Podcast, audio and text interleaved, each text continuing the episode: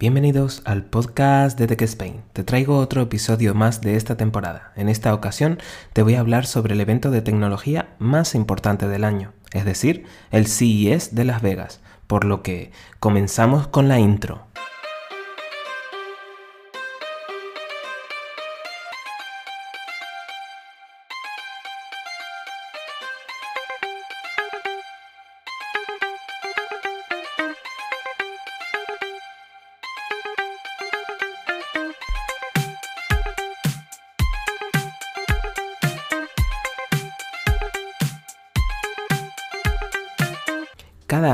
Evento CES de Las Vegas se centra en un determinado apartado y este año no ha sido distinto.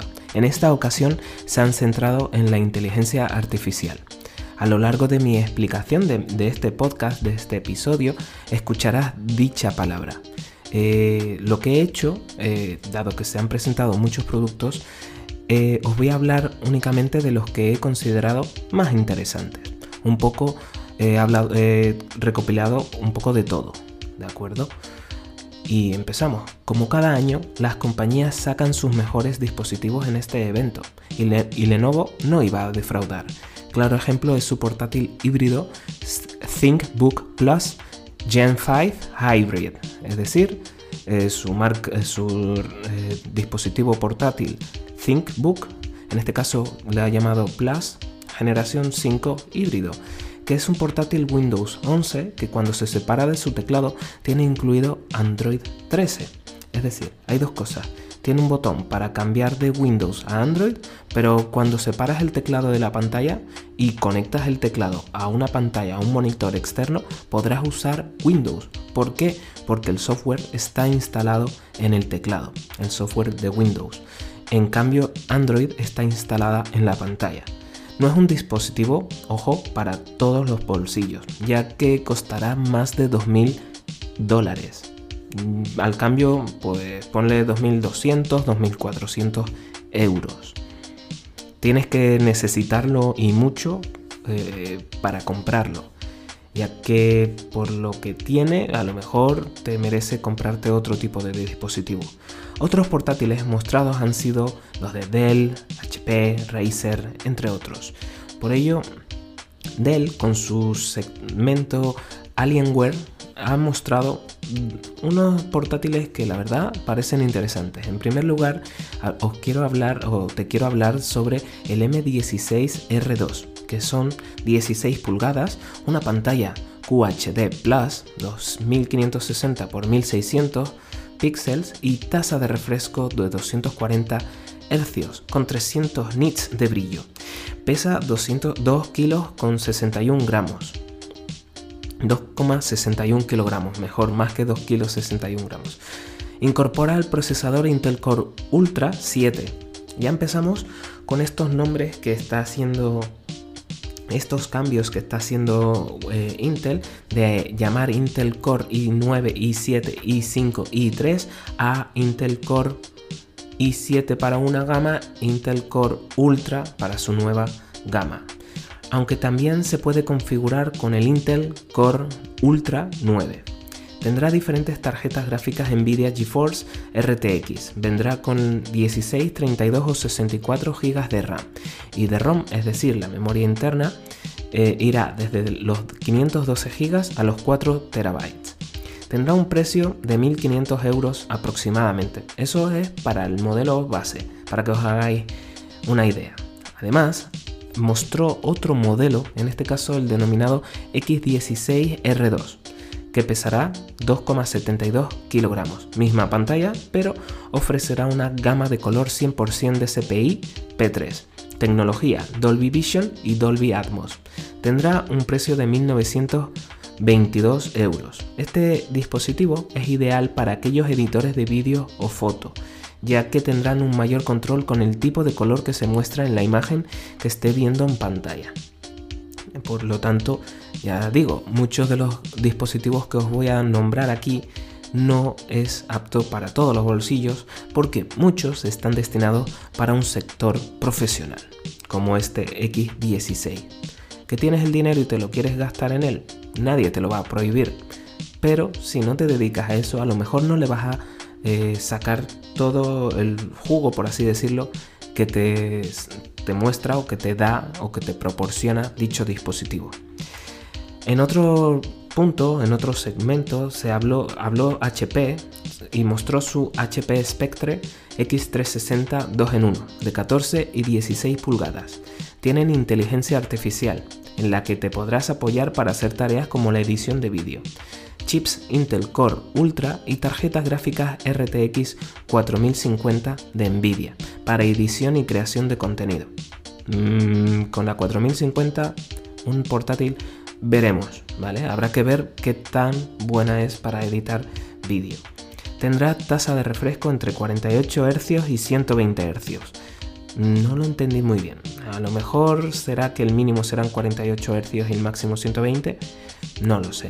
Eh, yo os lo traslado, yo te lo traslado y no, no lo tengo muy claro ahí.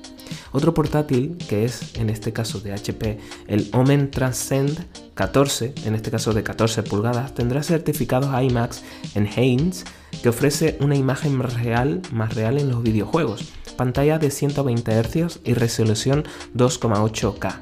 Viene con el procesador Intel Core Ultra 9185H y tarjeta gráfica de Nvidia, la RTX 4060 la verdad es que la 4070 será la versión de móvil, es decir, la versión que están preparados para los portátiles. Y habrá que ver el tipo de memoria VRAM que tienen.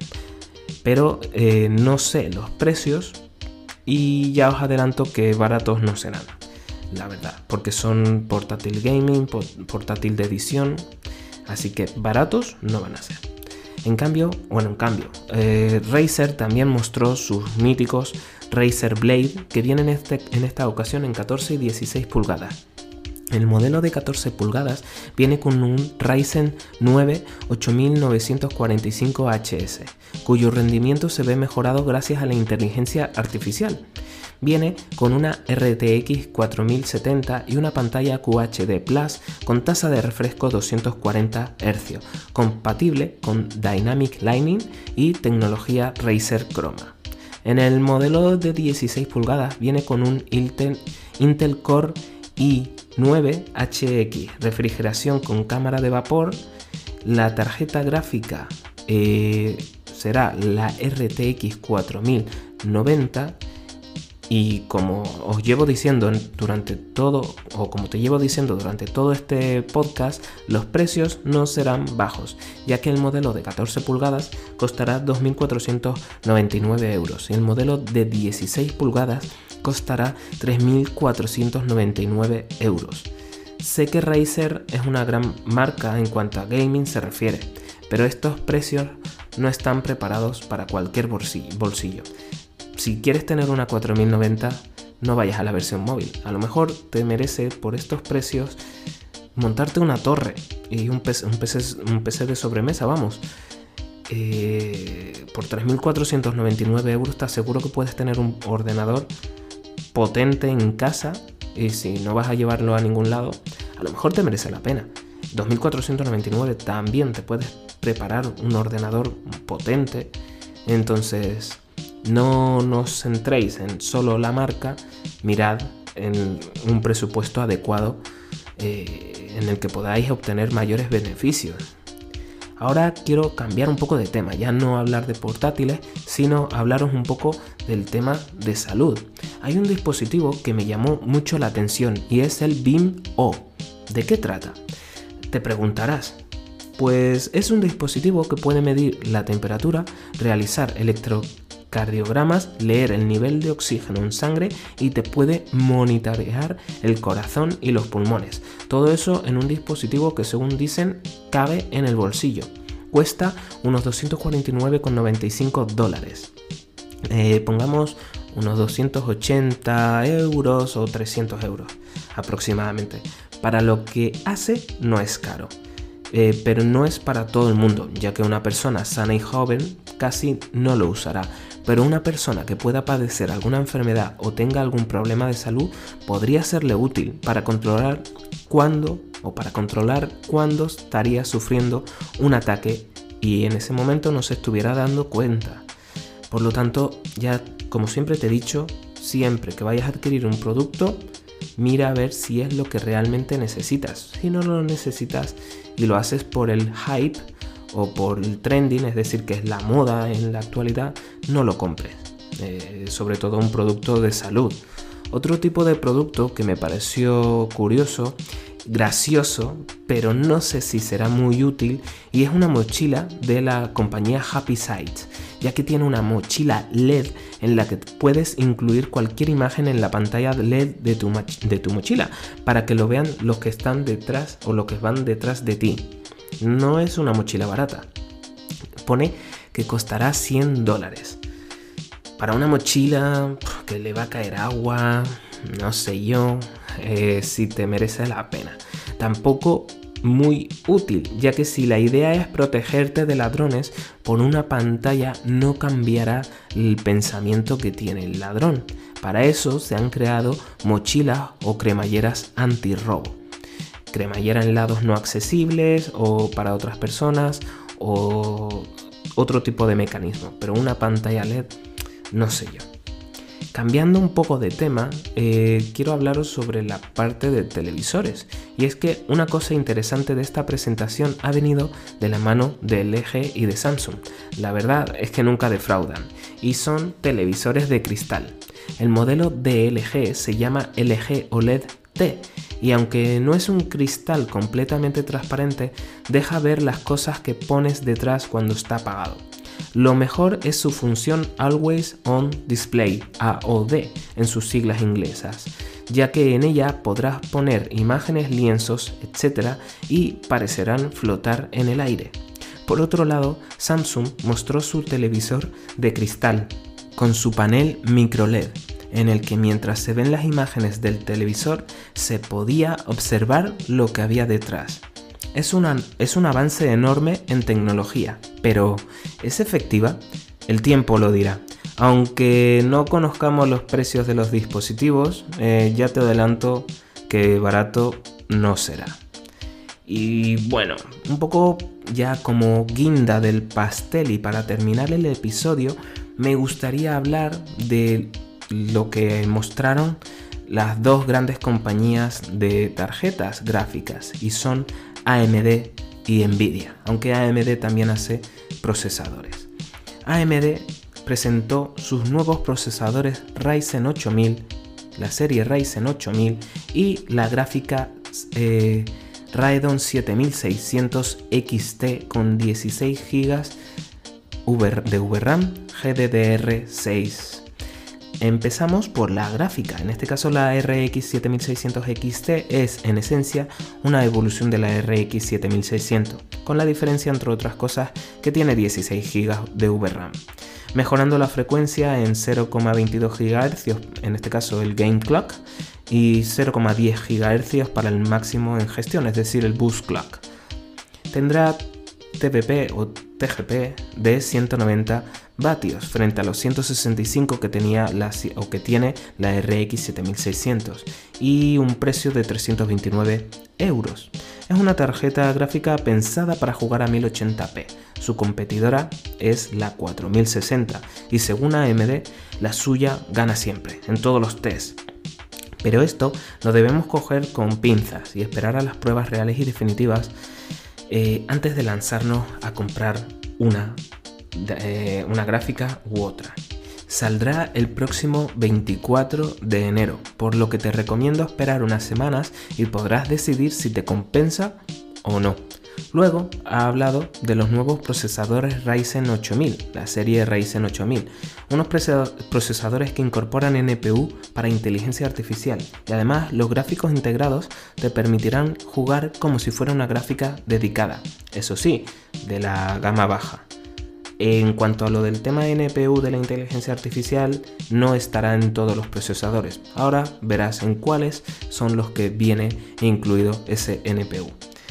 Eh, estos procesadores vienen con una arquitectura Zen 4 y con GPUs RDNA 3. En su modelo más potente, el Ryzen 7000 8700G, nos encontraremos con que trae un Radeon 7000, 7000 no, 780M. Tendrá FSR3 con Fluid Motion Frames incluido y puede mover juegos exigentes a 1080p y 60 FPS. ¿Qué juegos? Como por ejemplo Cyberpunk. Entonces, eh, sí, sí, es potente para una tarjeta, eh, una gráfica integrada en un procesador, está muy bien. Sacarán a la venta cuatro modelos, uno preinstalado en un ordenador, el Ryzen 3, 8300G y el resto podremos adquirirlos por separado. El Ryzen 3 8300G vendrá con una CPU Zen 4 con 4 núcleos y 8 hilos a un máximo de 4,9 GHz y 12 MB eh, de caché L2 más L3, una GPU Radeon 740M y TDP de 65 vatios. Ryzen 5 8500G CPU Zen 6 con 4 núcleos y 12 hilos a un máximo de 5 GHz, 22 MB de caché L2 más L3 y una GPU Radeon 740M también, igual que en anterior, TDP de 65 vatios. Aquí viene lo interesante. El Ryzen 5000, Ryzen 5 8600G tendrá una CPU de Zen 4 con 6 núcleos y 12 hilos a un máximo de 5 GHz, 22 MB de caché L2 más L3, una GPU Radeon 760 y TDP de 65 vatios. Está dividida en dos núcleos Zen 4 y 4 núcleos Zen 4C. Y la más potente de las que van a mostrar será la Ryzen 7 8700G, una CPU de Zen 4 con 8 núcleos eh, y 16 hilos a un máximo de 5,1 GHz, 24 MB de caché L2 más L3, GPU Radeon 780M y TDP de 65 vatios, dividida en un núcleo, igual que el anterior, en un núcleo perdón, de, de Zen 4 y 3 núcleos Zen 4C. La Ryzen 5 8500G costará entre 179 y 199 euros. La Ryzen 5 8600G costará entre 229 y 249 euros. Y la Ryzen 7 8700G costará entre los 329 y 349 euros. Esto es lo interesante. Eh, los modelos 8600G y 8700G serán los únicos que vendrán con el NPU AMD Ryzen AI. Los otros no. Por lo que la verdad es que por los precios, si, son buenos o meridianamente buenos como lo están siendo hasta ahora, es que son eh, muy buenos precios. En cambio, eh, Intel es que te baja unos precios desorbitados.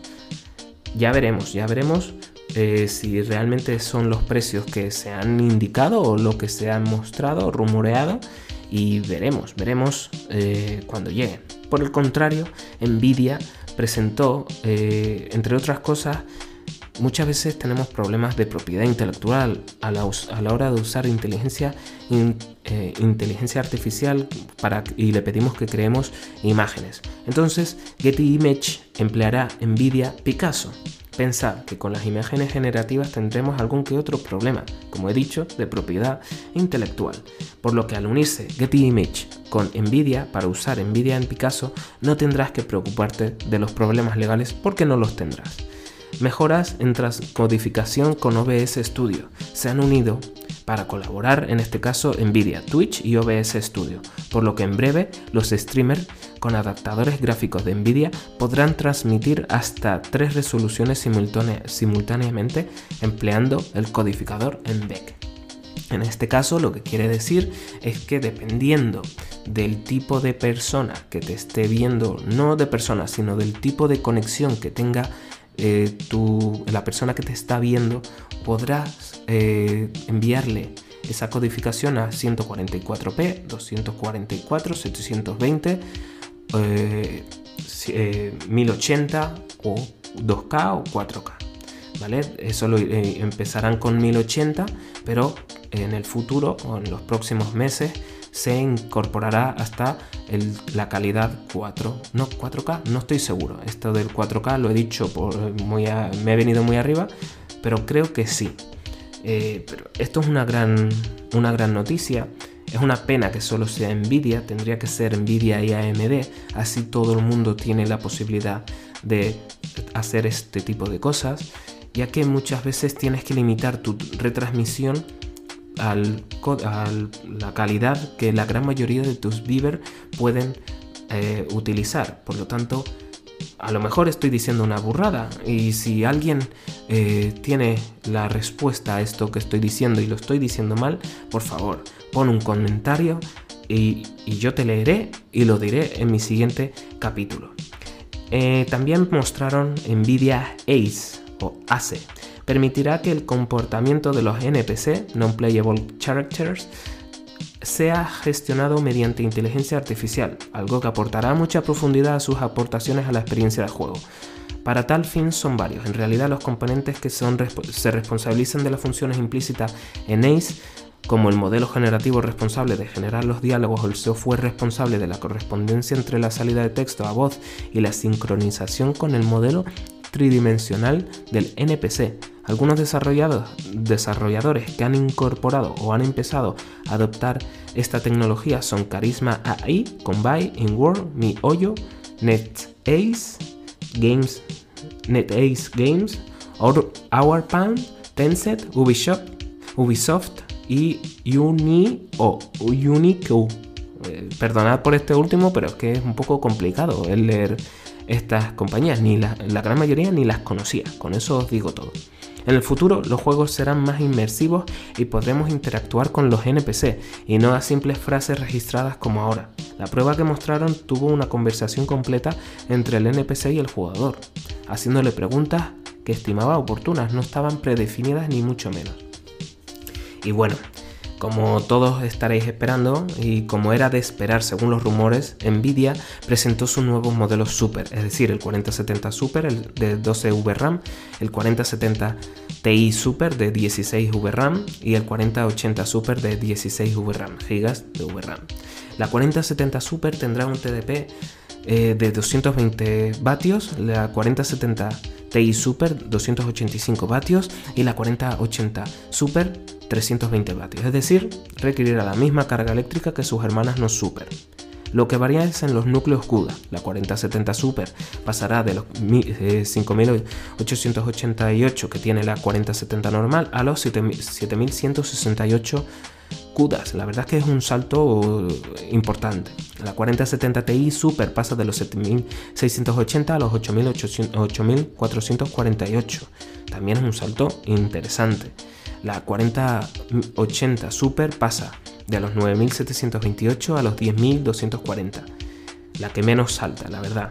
La que menos mejora es la 4080 Super, pero la que más es la 4070 Ti Super, ya que además de tener más CUDA, tiene 4 GB más de VRAM. Y además el bus pasa de 192 bits a 256. Esta es la que deberían de haber lanzado en un inicio y no haber fabricado la 4070 Ti que lanzaron. Aunque sea un refrito o un refresco de la 4080, una gama más baja que querían sacar y que les salió mal y cambiaron el nombre, yo sinceramente ahí falló mucho Nvidia y se notó en la venta. Pero bueno, hay una mejora en cuanto a codec y es que en la 4070 Super pasa de tener un, un, un único codificador en BEC a tener dos. En cuanto a precios en España, eh, los iremos sabiendo en las fechas de salida. Por ejemplo, las 4070 Super saldrá el 17 de enero por 599 dólares, unos 669 euros aproximadamente. La 4070 Ti Super saldrá el 24 de enero por 799 dólares, unos 889 euros aproximadamente. La 4080 Super saldrá el 31 de enero por 999 dólares, unos 1.119 euros aproximadamente. Sinceramente, son precios altos para un único componente de tu ordenador. Y luego, a finales de año de este año 2024, si los rumores son ciertos, tendremos la RTX, la serie 5000 eh, de la RTX 5000. Entonces, con mejoras en inteligencia artificial, entre otras cosas. Si te hace falta ya, porque no te queda otra para tu trabajo o para lo que sea, adquiere la 4070 Ti Super. Eh, si, no te, si no te hace falta y puedes aguantar un poco, te diría que esperaras a la serie 5000, ya que los precios del actual empezarían a bajar y dependiendo de las novedades, a lo mejor te merece o no adquirir la nueva generación o, quién sabe, la actual. Eh, todo depende del bolsillo y presupuesto de cada uno. ¿Qué quieres comprarte la 4090 que no va a tener eh, super? Eh, modelo super, hazlo. Que quieres adquirir la 4080 super, hazlo. Que quieres la 4070 Ti super, hazlo. Es decir, todo lo que quieras adquirir, cómpralo. Yo lo que trato de hacer con mis episodios es que compres de manera lógica y no malgastes el dinero. Aquellas personas que se compraron la 4070 Ti eh, hace una semana, por ponerte un ejemplo, a lo mejor ahora se están tirando de los pelos, porque los precios si no cambian mucho y estos son los que se aprueban, los que salen al final, eh, se están tirando de los pelos porque la gráfica va a costar igual eh, y la otra ya no va a dejar, ya no se va a vender. Entonces, es por eso.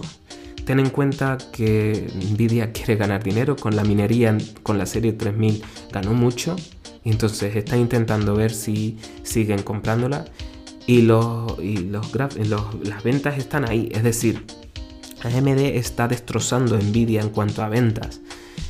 Por los precios puede ser, por las características de sus dispositivos también puede ser. Veremos lo que pasa en este año 2024, está empezando, el CES ha sido magnífico, nunca defrauda y este año tampoco lo ha hecho. Por eso, hasta aquí el episodio de hoy. Espero que te haya gustado y ya sabes, si quieres saber más sobre tecnología, no lo dudes, sígueme en Spotify o Twitter. En ambos lados podrás estar al tanto de cuando se publican nuevos episodios del canal. Nos vemos en el siguiente episodio aquí, en el podcast de Tech Spain. Hasta otra.